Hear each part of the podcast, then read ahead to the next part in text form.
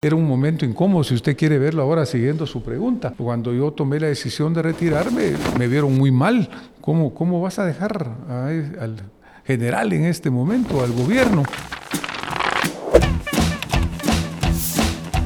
Hola amigos de Soy 502, soy Dulce Rivera y esta vez estamos en una entrevista con el candidato presidencial del partido Creo, el doctor Francisco Arredondo. Buen día doctor, bienvenido.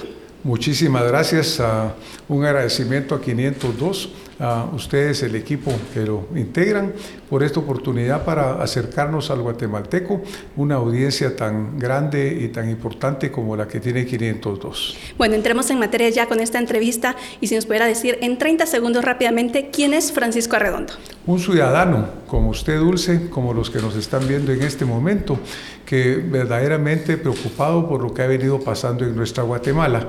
Me siento molesto, me siento irritado, me siento indignado por ver que Guatemala, a pesar de ser un país tan rico, tan maravilloso, tan grande en cuanto a oportunidades, sigamos nosotros viviendo con grandes problemas en diferentes áreas como educación, salud, nutrición, pobreza, pobreza extrema. Ahora bien, ¿cómo llega usted al partido Creo? ¿Cómo, ¿Cómo es que llega a ser el candidato presidencial de este partido?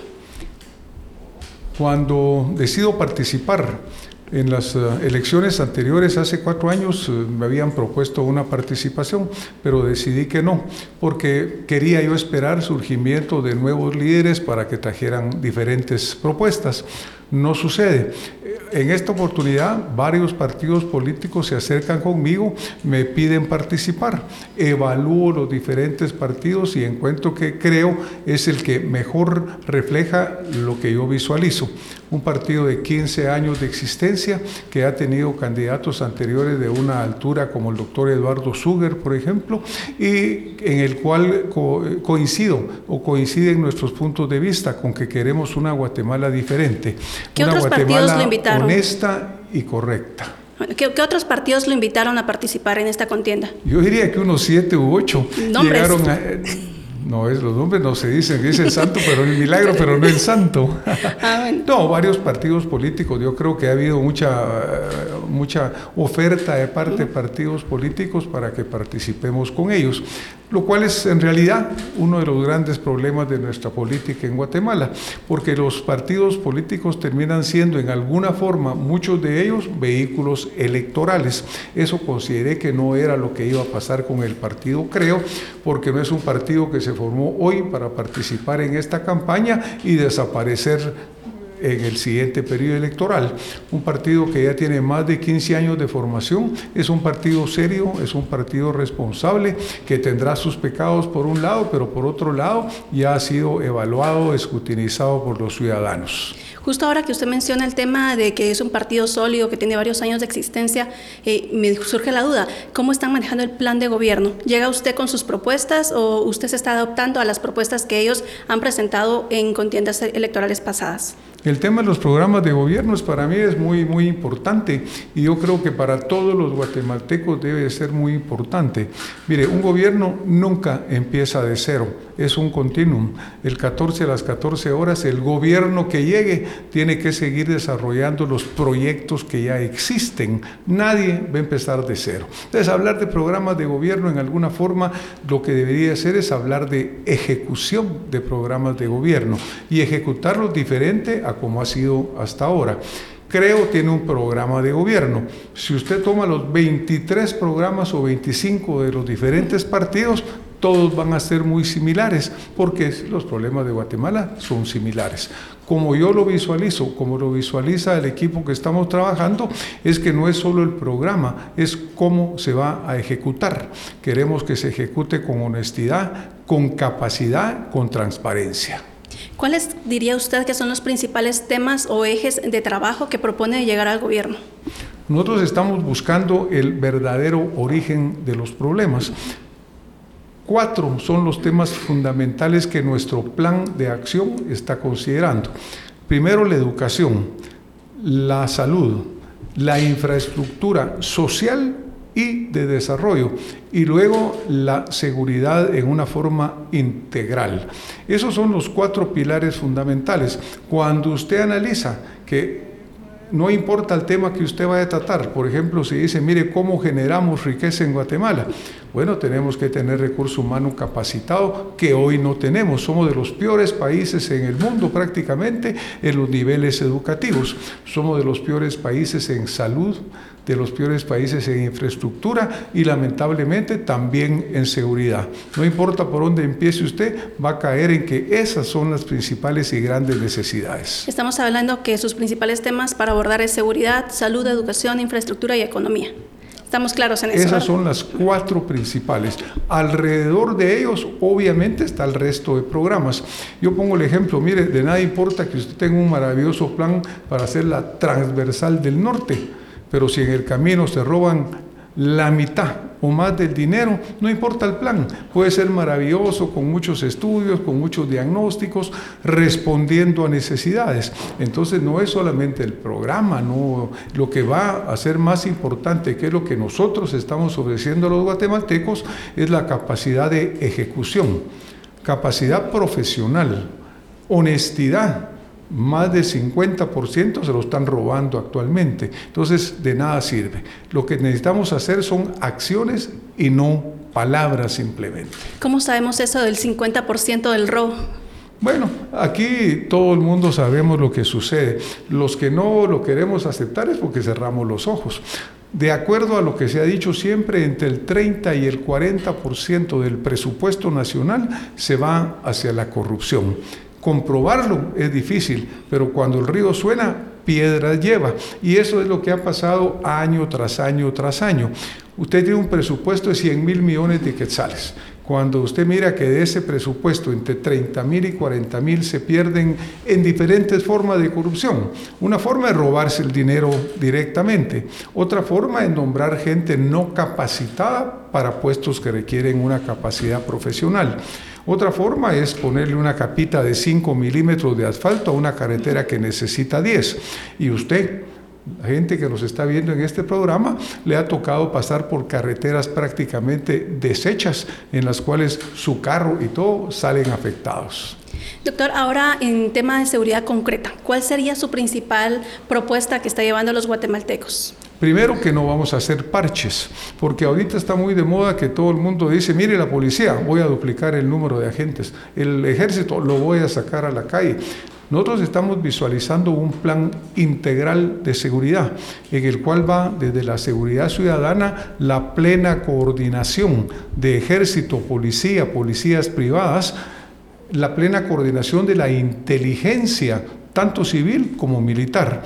Pero a esto le estamos agregando el componente de lo que es la seguridad alimentaria, de lo que es la certeza jurídica, de lo que es la seguridad ciudadana. Dentro de ello está el sistema carcelario.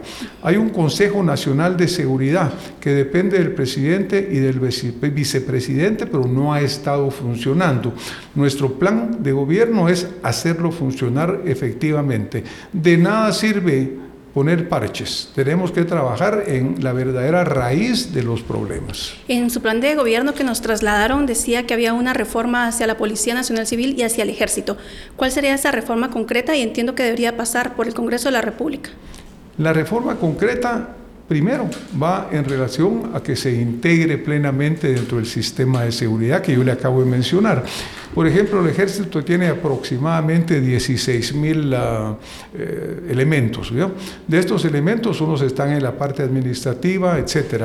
La policía puede andar por 25, 30 mil, no sé el número exacto, pero unos están de turno, otros no están de turno, unos de descanso, otros no de descanso. La policía privada tiene casi 200 mil o más. Cuando usted suma el esfuerzo de todos estos recursos y los pone coordinadamente a funcionar, va a haber un cambio muy importante. Actualmente alguien puede estar asaltando a una persona y el policía privado que esté enfrente no hace absolutamente nada. O usted llama a una radiopatrulla y no llega porque no tiene gasolina. O el ejército no sale porque no le han dado la orden de salir. La principal reforma está relacionado con la plena integración y plena coordinación. ¿Cómo mezclar entonces la seguridad pública con agentes privados? Bueno, es que la constitución política de Guatemala, las leyes existentes le dan a ese Consejo Nacional de Seguridad que yo le he mencionado, que prácticamente está en el olvido, le da la rectoría de la seguridad nacional. Así como el Ministerio de Salud es el rector de la salud en Guatemala, pública y privada, igual este Consejo tiene la rectoría de todos estos sistemas, respetando la función de cada una de ellas, obviamente el ejército tiene una función, policía otra y las policías privadas la propia, todo esto está facultado el Consejo Nacional de Seguridad para ponerlo coordinado al servicio del ciudadano. Con el tema que usted también mencionaba, el tema carcelario, hay una propuesta de reclasificar a los reos. ¿Cómo se lograría hacer esto, teniendo en cuenta el hacinamiento que hay en las cárceles, eh, también la mora judicial eh, en los juzgados? ¿Cómo podrían reclasificarlos? Bueno, usted acaba de mencionar una palabra muy importante. Se habla que en las cárceles hay un gran hacinamiento porque hay demasiados presos, pero usted acaba de hablar de una mora judicial el 12 a 15% de los presos que actualmente están guardando, eh, están en la cárcel, no tendrían por qué estar ahí. Ya deberían de estar en su casa o deberían de estar con prisión domiciliar o deberían estar no dentro de la prisión.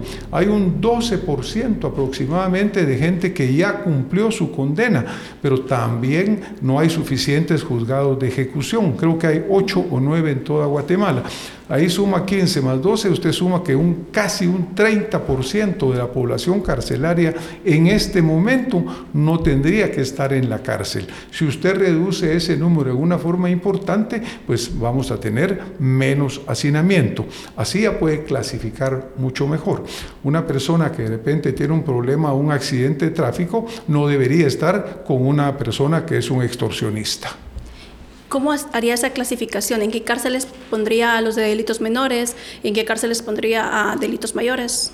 Bueno, tiene usted que realmente evaluar las condiciones actuales, porque nosotros eh, no conocemos verdaderamente lo que está pasando en las cárceles. Habría que hacer un verdadero diagnóstico, un diagnóstico honesto y con corrección.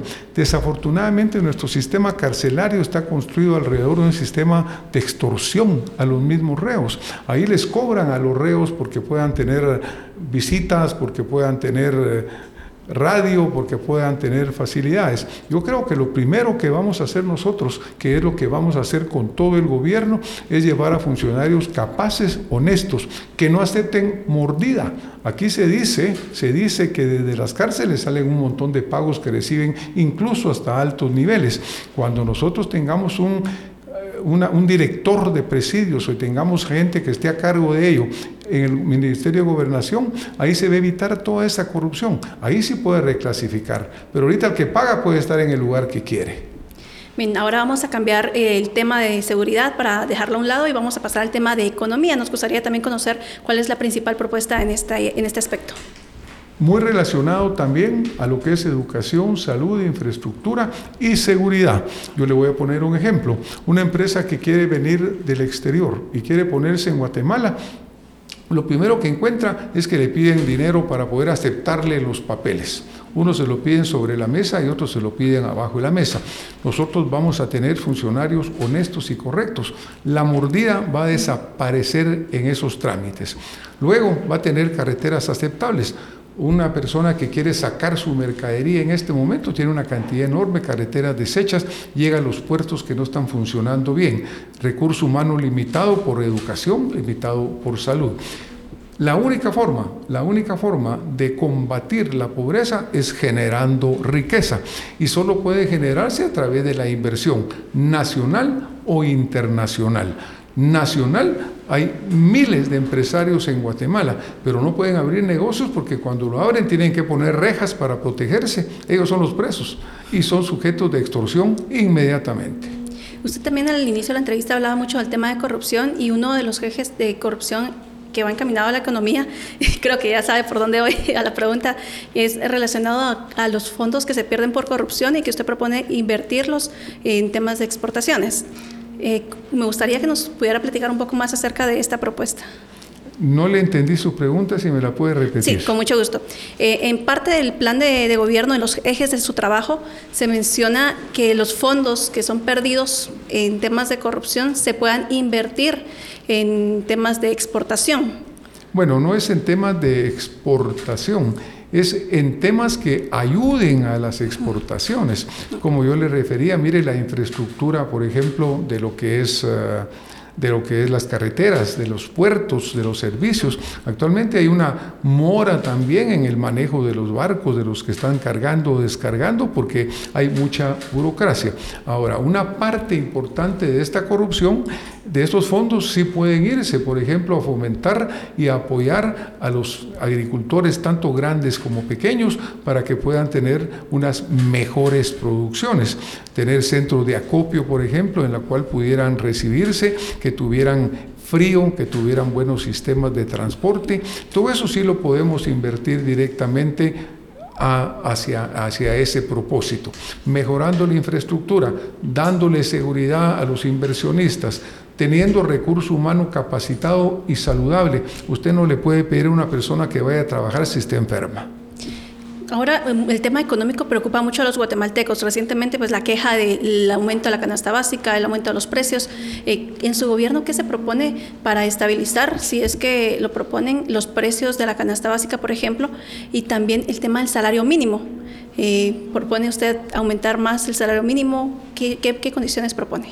Bueno, salario mínimo. Recuérdese usted que hay una comisión todos los años tiene la función de negociar el salario mínimo.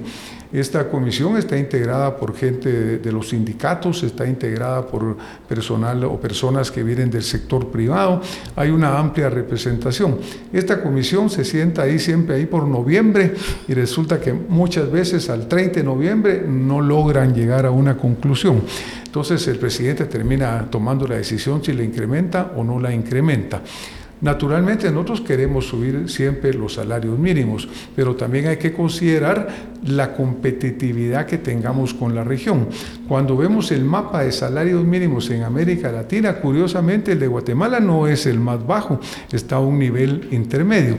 Hay países que basan su productividad en que los salarios sean más bajos. Yo estoy de acuerdo en subir el salario mínimo de acuerdo a la economía y de acuerdo verdaderamente a las necesidades del país.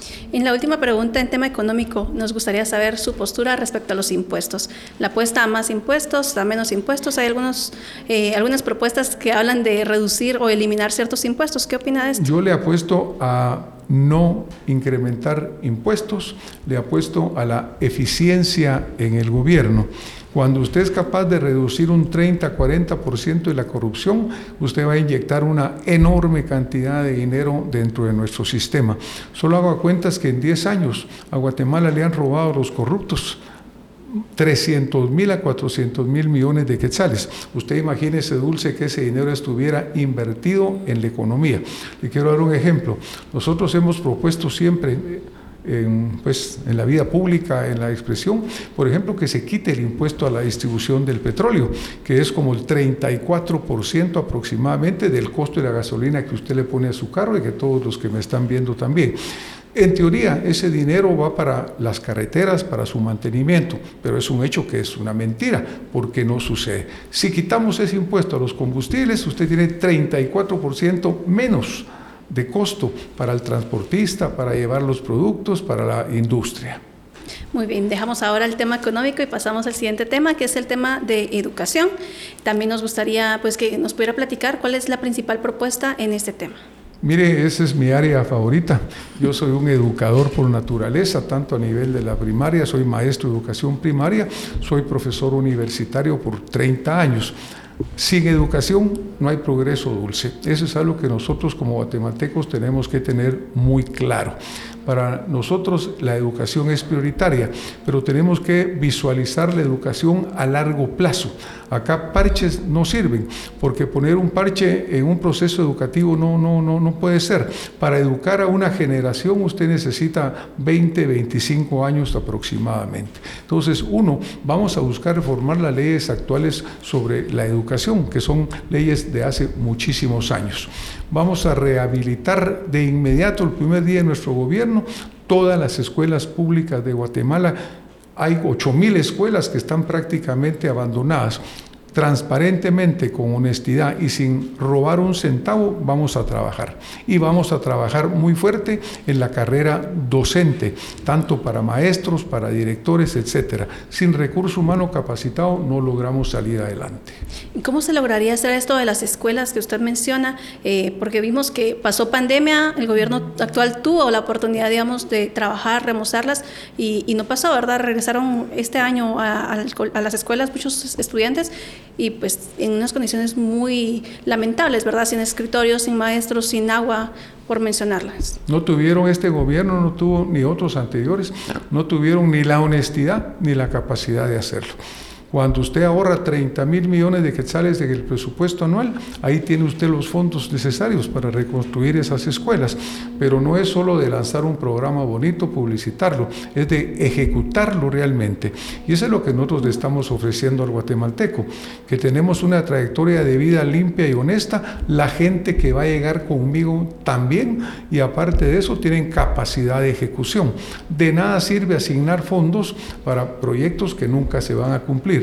Cuando salimos de la pandemia, regresamos a las clases presenciales, 85% de las escuelas no tenían agua, no tenían obviamente servicios sanitarios, no tenían luz, los patojos sentados en bloques cuando tenían suerte o en el piso. ¿Qué ofrecemos? Honestidad, transparencia y capacidad.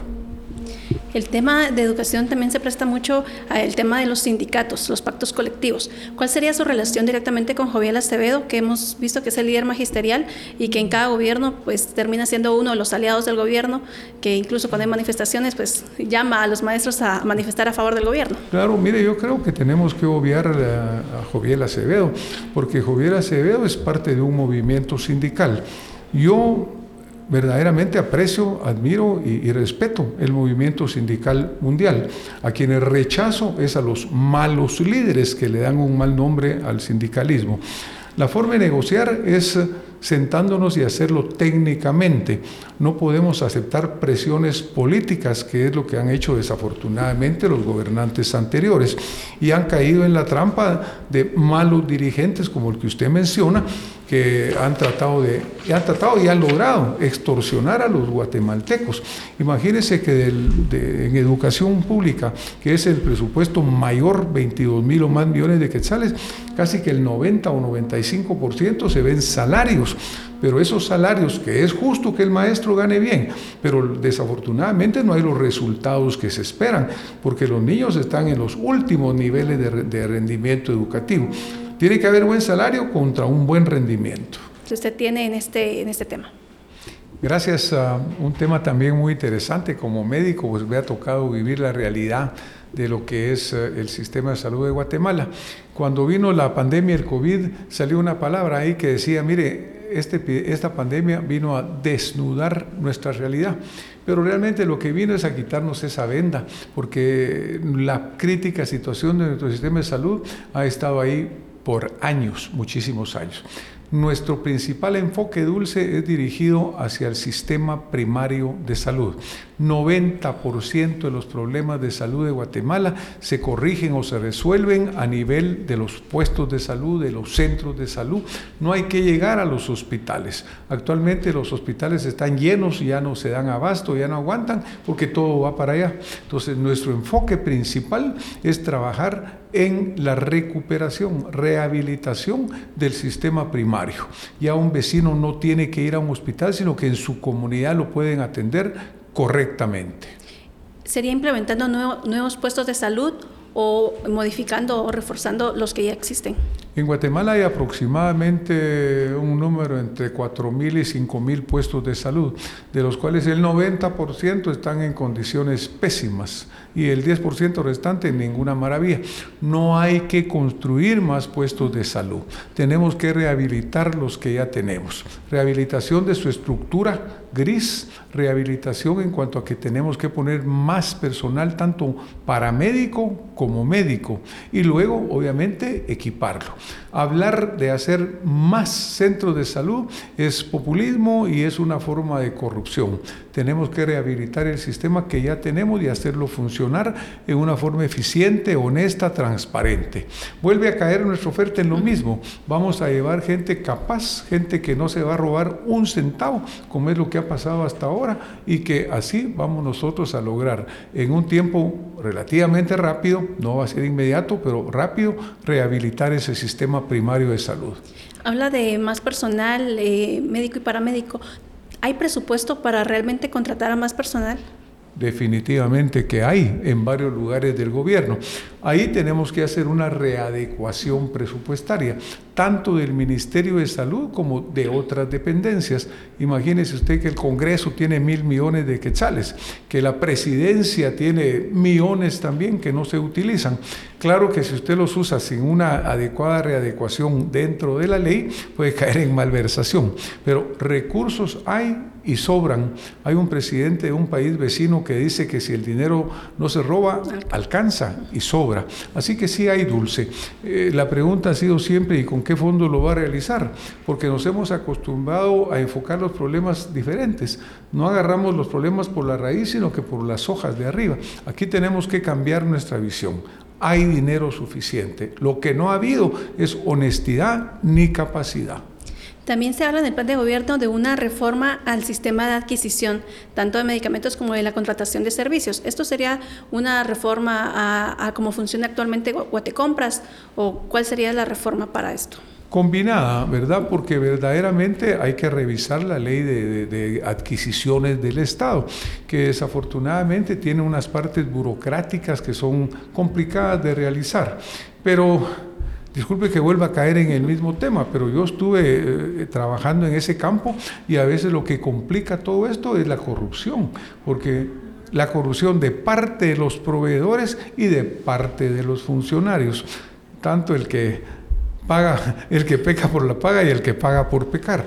Entonces nosotros tenemos que ser muy firmes y definitivos que quienes estén a cargo del Ministerio de Salud, quienes sean los funcionarios que lo acompañan, no acepten mordidas no acepten que los proveedores de medicinas vayan a querer comprarlos. Entonces sí hay que hacer una modificación de la ley para hacerla más ágil, pero no hay que quitarle su esencia. Y la esencia verdaderamente es asegurar la compra al mejor de los precios del mejor de los productos. El precio no debe sacrificar la calidad.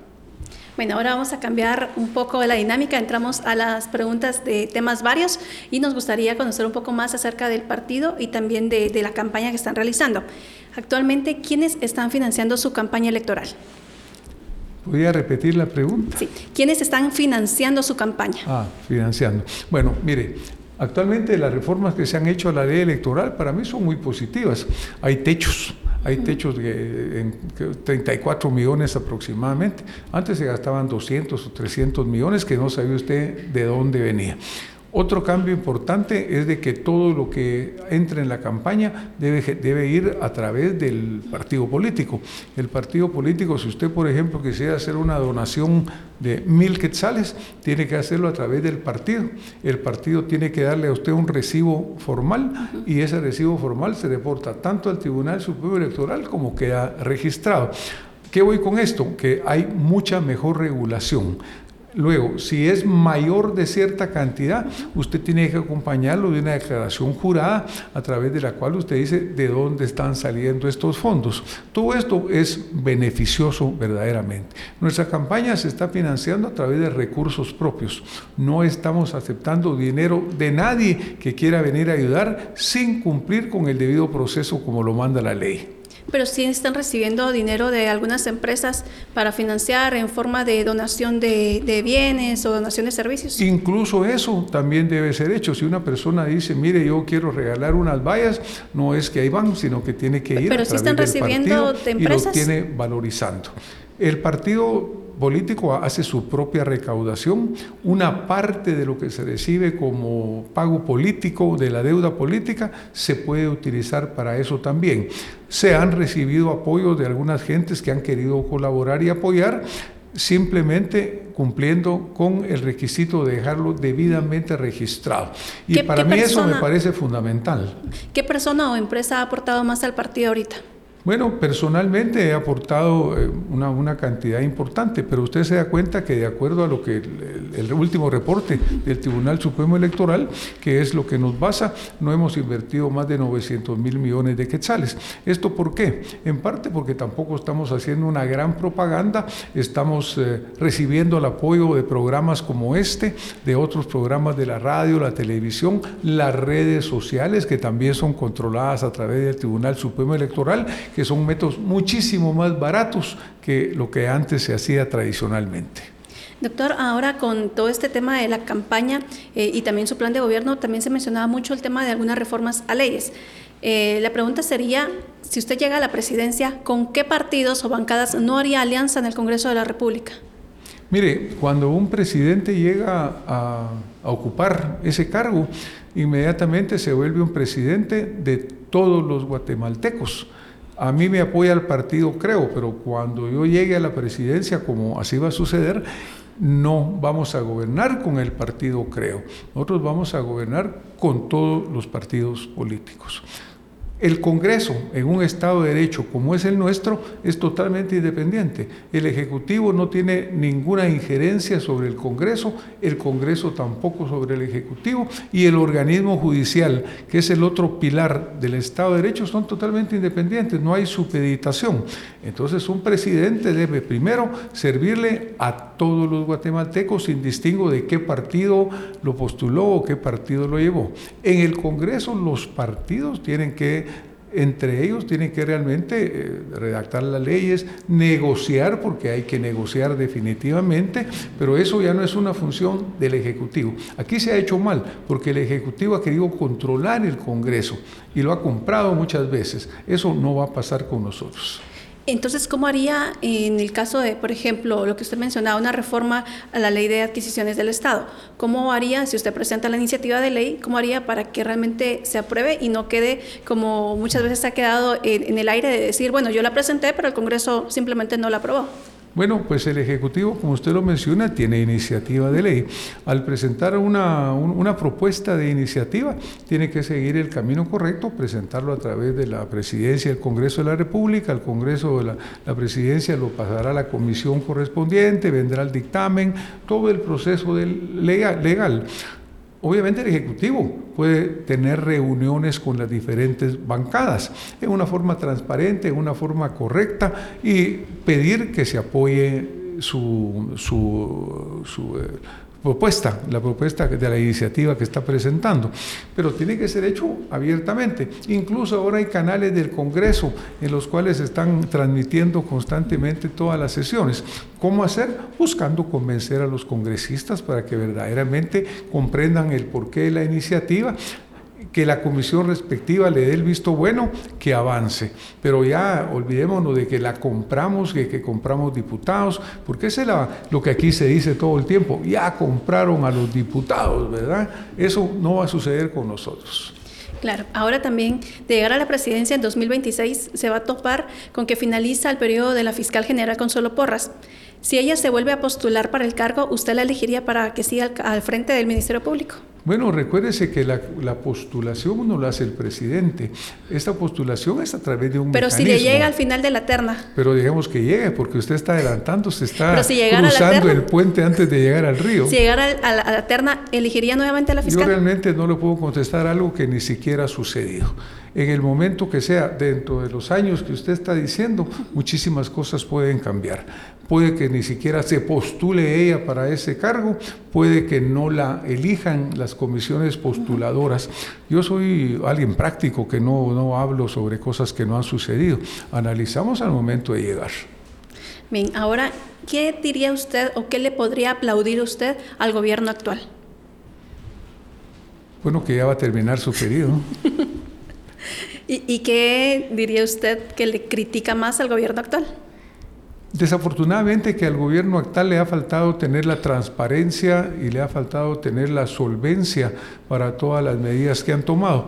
Le critico el manejo de la pandemia, que fue un manejo oscuro, en el cual hubo un negocio verdaderamente nefasto para Guatemala, como fue la compra de las vacunas que se hizo a Rusia, en la cual fueron miles de millones de quetzales, los cuales se perdieron prácticamente. Se compró una vacuna que no era aceptada por ninguna organización importante, ni por la,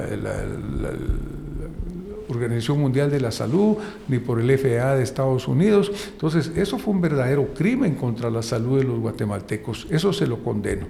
Le condeno el endeudamiento que tomó, porque el endeudamiento, más de 20 mil a 30 mil millones que simplemente desaparecieron, no llegaron a beneficiar al guatemalteco. Pero por otro lado, lo que verdaderamente hicieron fue endeudar a muchas generaciones de guatemaltecos. Entonces, la falta de transparencia, la falta de claridad, la falta de rendición de cuentas, el endeudamiento masivo, son de las peores cosas que han podido hacer.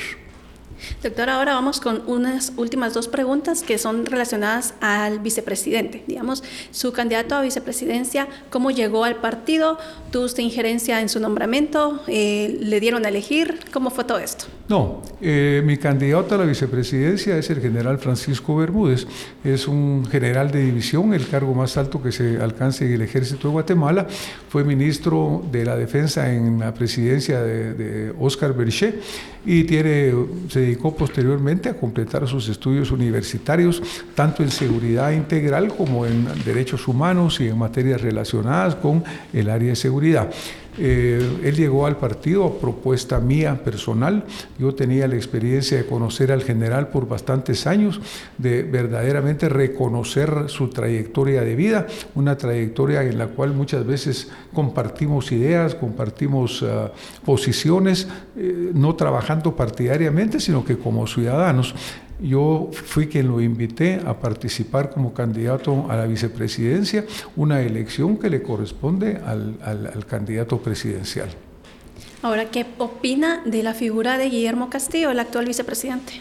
Lamento mucho que una persona como Castillo, que yo creo que tiene grandes capacidades profesionales, eh, de acuerdo, no, no lo conozco personalmente o lo conozco muy poco, pero por su trayectoria yo hubiera esperado muchísimo más de él.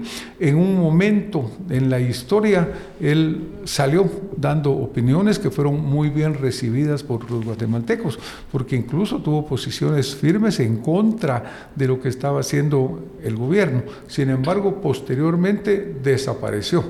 O lo intimidaron, o lo asustaron, o se hizo para atrás.